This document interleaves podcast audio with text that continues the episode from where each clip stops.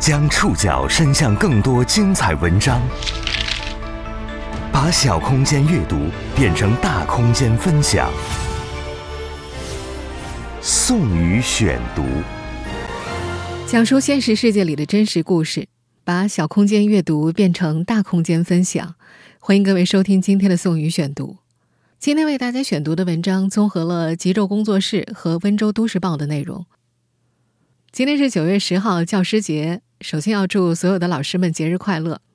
本来呢，今天的节目应该做一期有关老师的话题，不过上午我偶尔翻到了极昼工作室前两天一篇讲述校园霸凌的文章。在这个发生在浙江温州某初中的故事里，本有可能制止霸凌的老师是缺位的，而在这个真实故事里，所有参与者的一举一动也值得我们深思。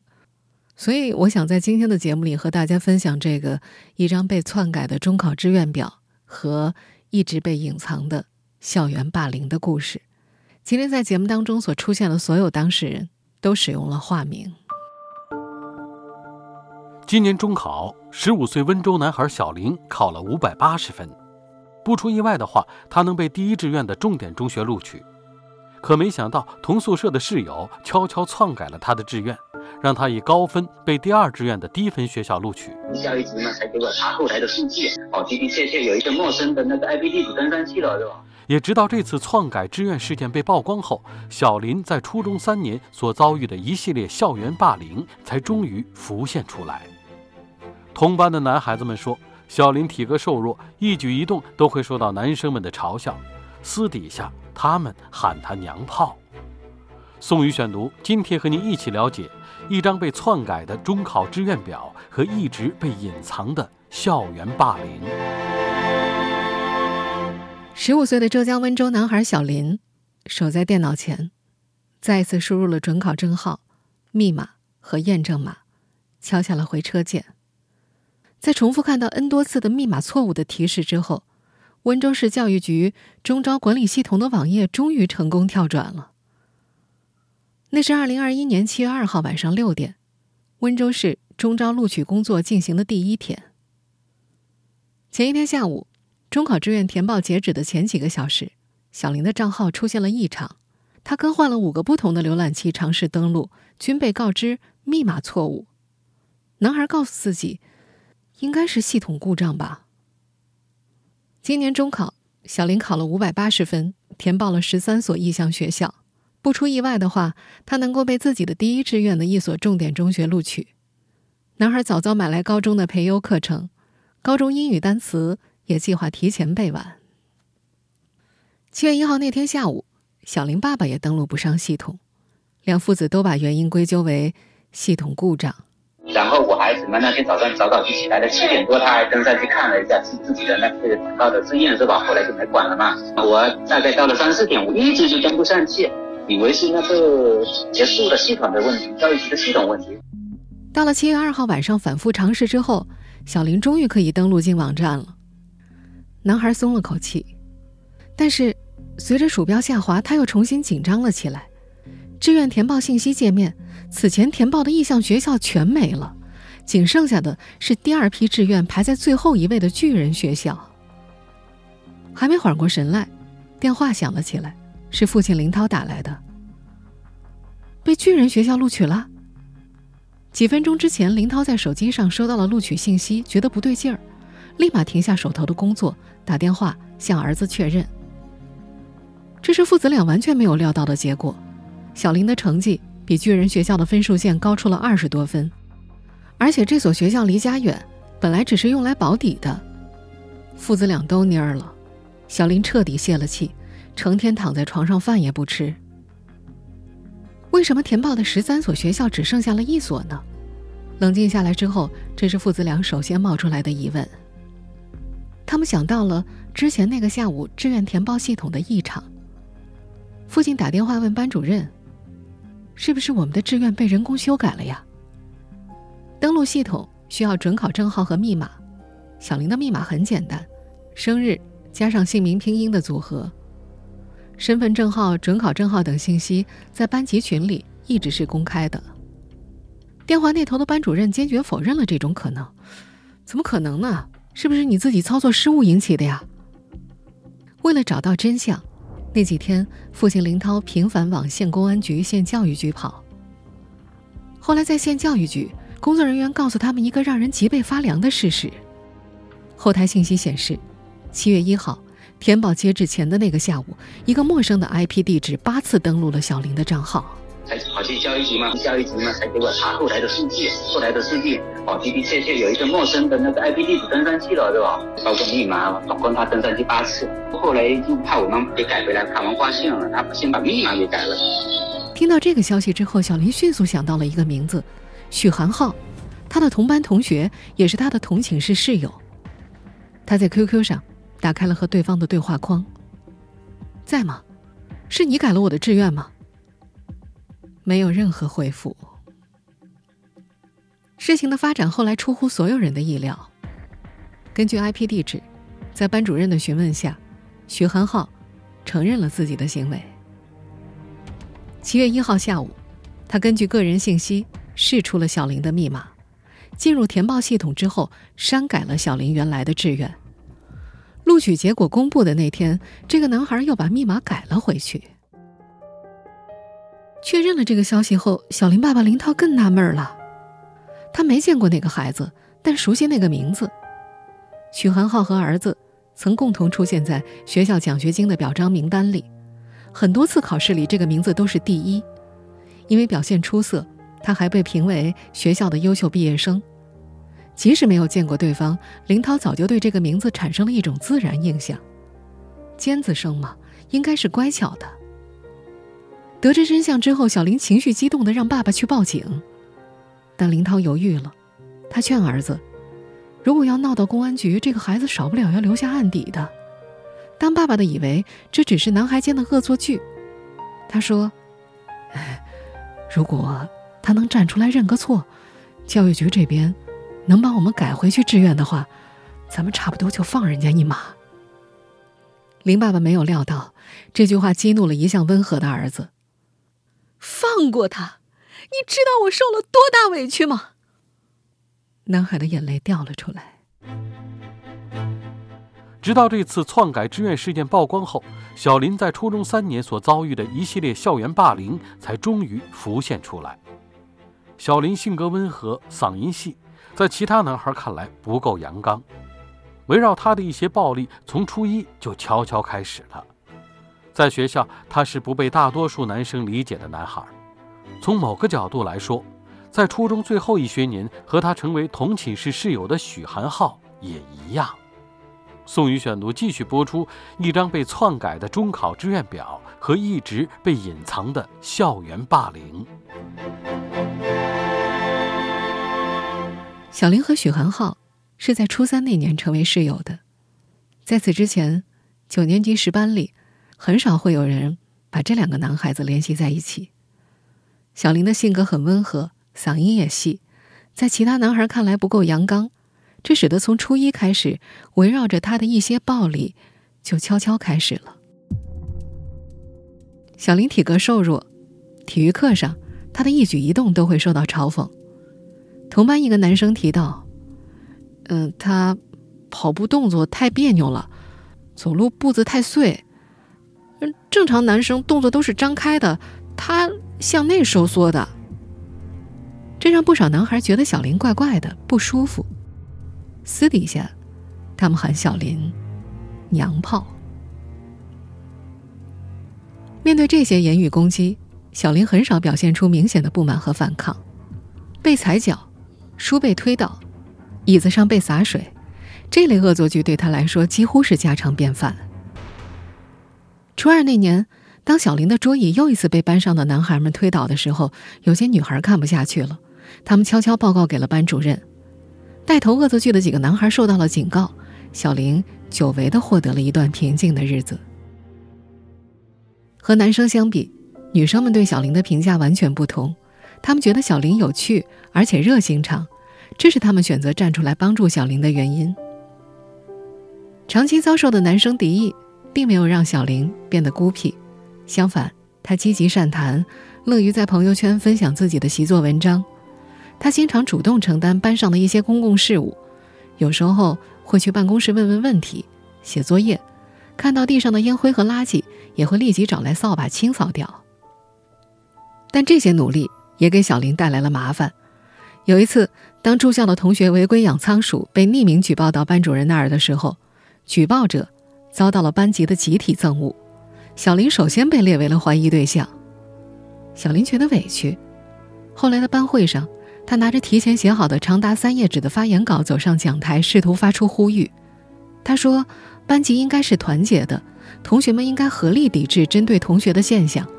中考临近，希望大家营造出良好的学习气氛。”讲台下，十五六岁的男孩女孩们早就厌烦了这套班主任式的说辞，因为举报遭受处罚的学生直接向小林放话：“放学别走，校园门口见。”更多人则是埋怨这个男孩太出风头了，可真是老师的左膀右臂啊！这些嘲弄、鄙夷和冷言冷语笼罩在小林身边的时候，通常许寒浩就坐在小林的斜后方。把整张脸埋进书堆里，对这一切看起来毫不关心。这个男生也是最容易惹人注意的那类学生，成绩优异，专注且自律。中考前的四次月考，有三次他都拿了第一名。和小林相反，冷淡寡言是许寒浩留给大多数同学的印象。有同学带着问题来桌前询问，他不做任何回应。临近毕业。有同学希望他在校服上留下一个签名，他拒绝了。对同桌也不例外，递过去的同学录遭到拒绝后，同桌女生在纸上主动给许航浩留下了自己的联系方式，许航浩当着他的面撕碎了，扔进了垃圾桶。优等生的扑克脸，勾起了不少同学的好奇心。一群调皮的男生曾经做过实验。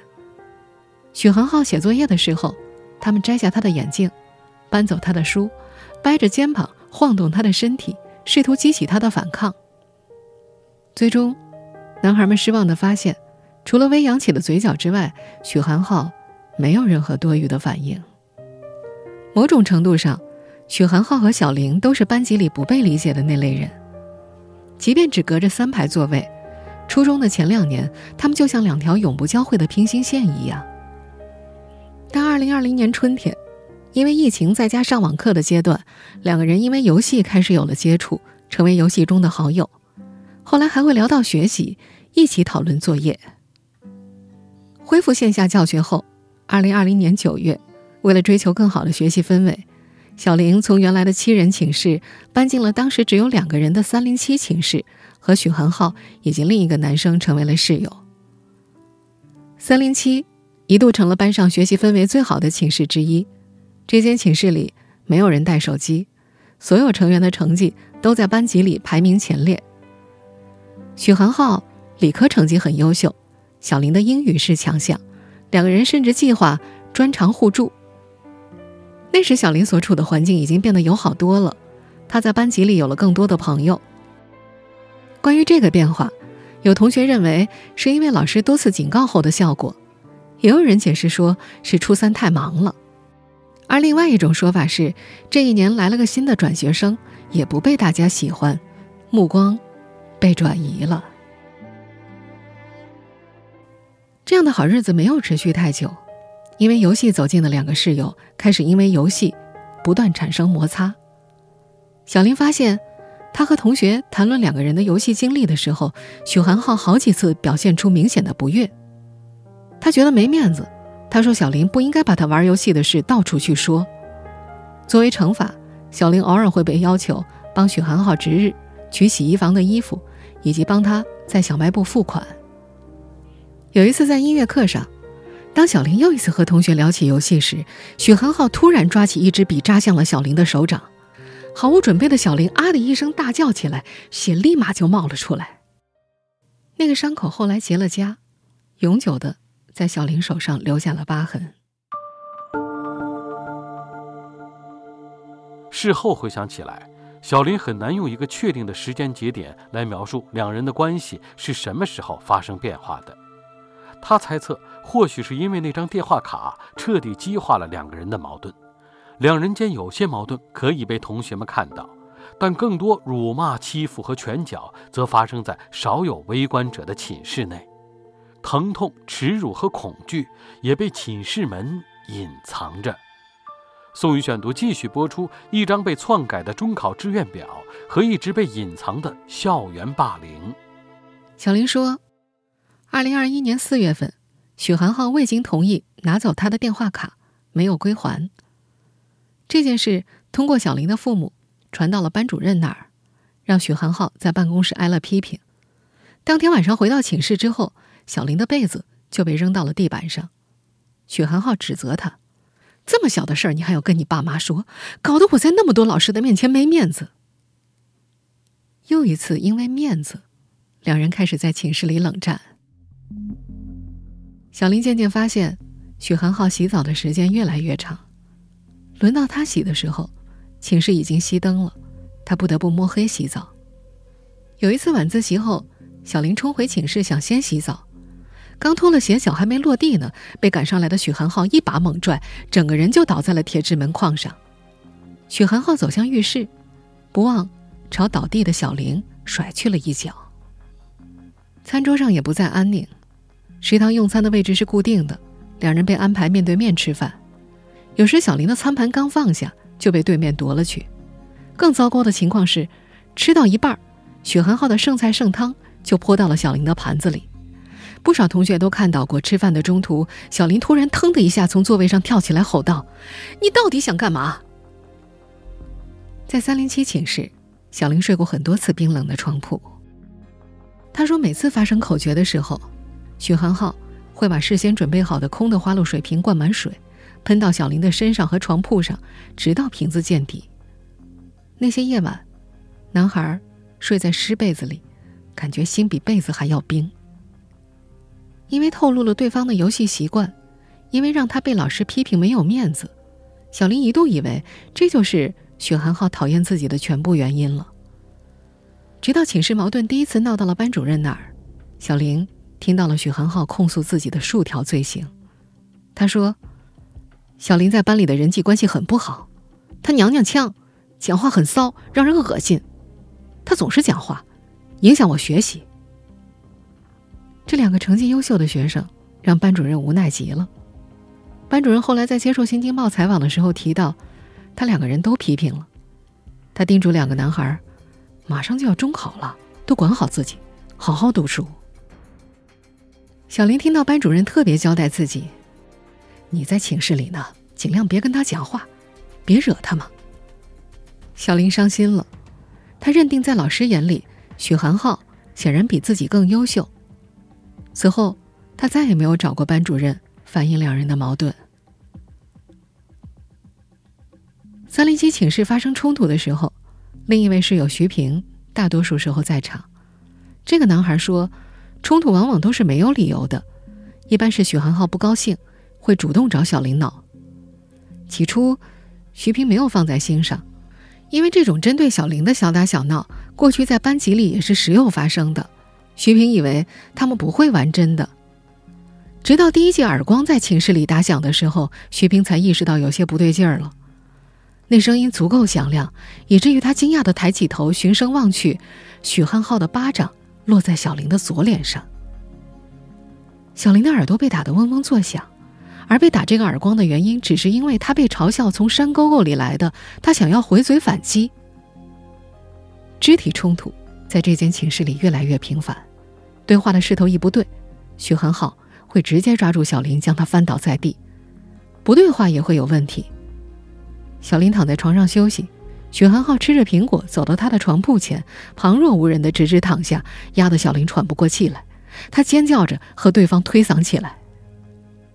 同寝室的徐平说，他想过帮忙调解，比如小林被锁在寝室外的时候，他起身开门，可还没靠近呢，许寒浩就把他拦下了。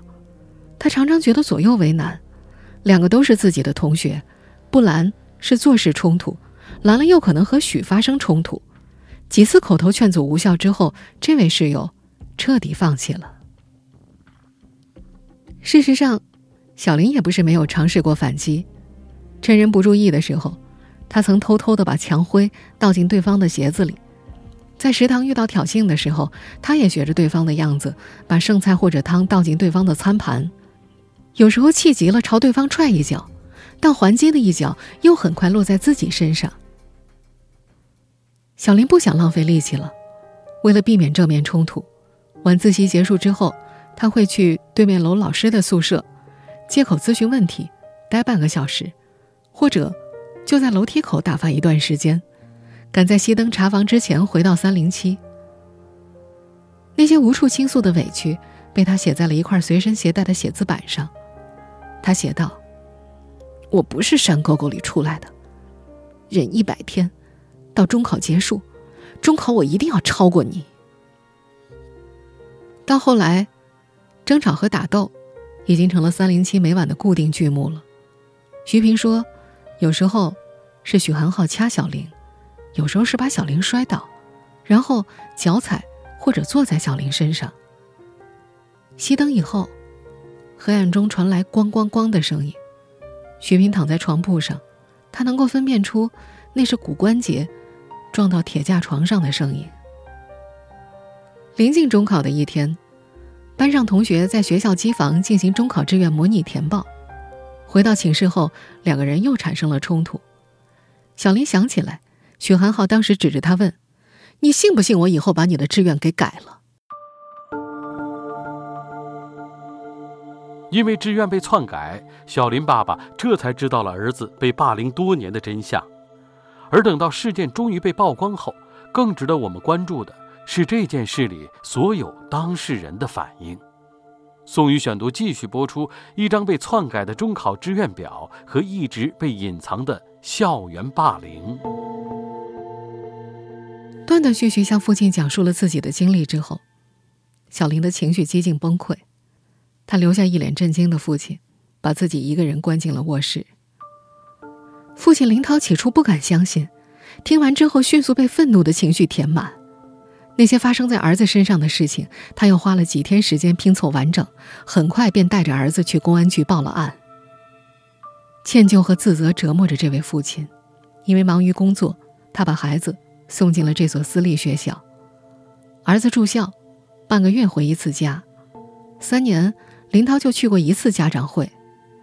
他说每周父子俩都会通电话，那些短暂的交谈里，当爸爸的嘘寒问暖，会关心儿子的学习情况，却很少触及儿子的内心。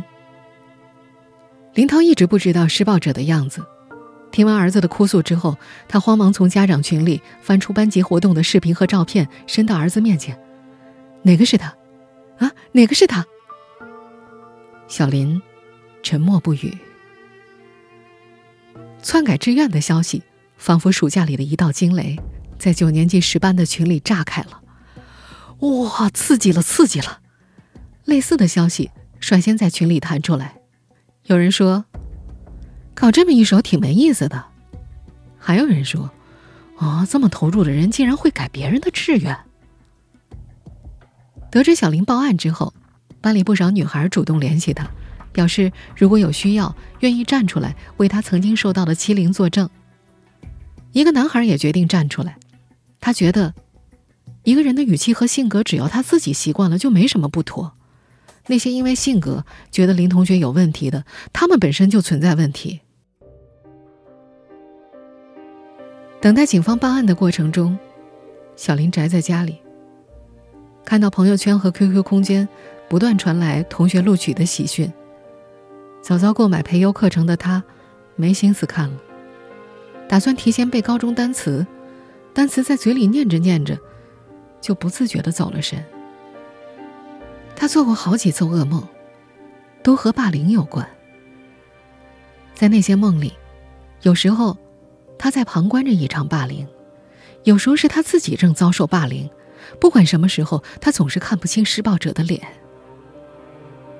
这个十五岁的男孩至今也想不明白，到底问题出现在哪里？是因为自己透露，好的学生会玩游戏，让对方觉得没面子，还是对方和自己玩游戏，会让他觉得没面子？室友徐平也觉得疑惑。班上男孩集体排斥小林的时候，徐平也有些疏远小林。随着接触的深入，那些成见渐渐消失了。在小林搬入寝室之前，他和许寒浩同寝室两年多。他说许寒浩话少，偶尔会开开玩笑，两人之间没有发生过任何争端。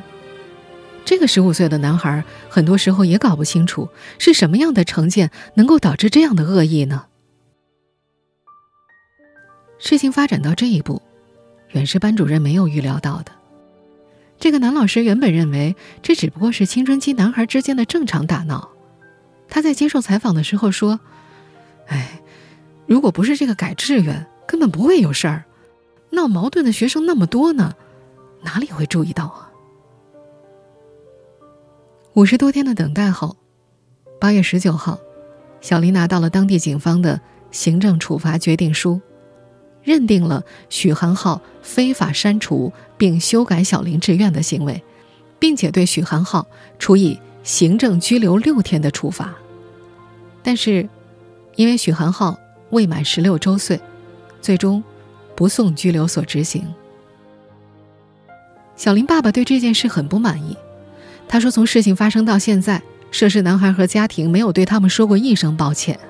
对方家长发生这么大的事情了，一个一个道歉电话都没有，一个道歉都没有。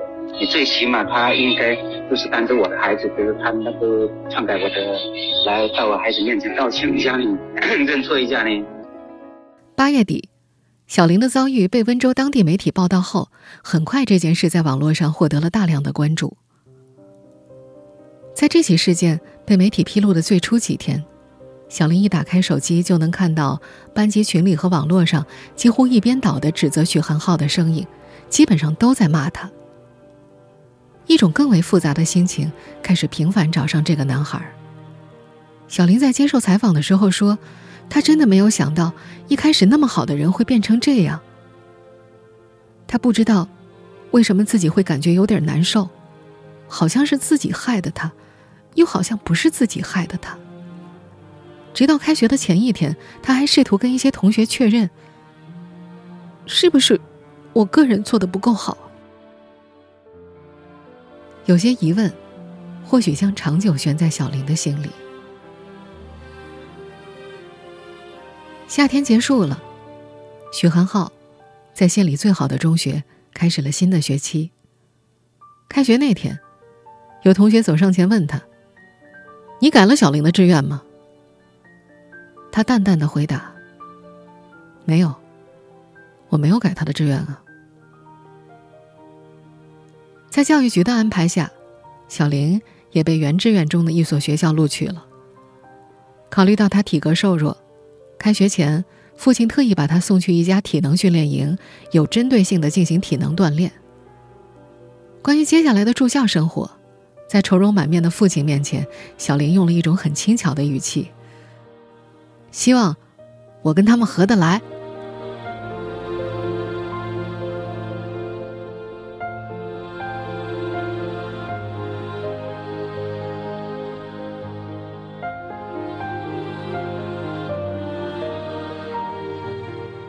以上您收听的是宋宇选读，一张被篡改的中考志愿表和一直被隐藏的。校园霸凌。本期节目综合了极昼工作室和温州都市报的内容。收听节目复播，您可以关注本节目的同名微信公众号“宋宇选读”。我们下期节目时间再见。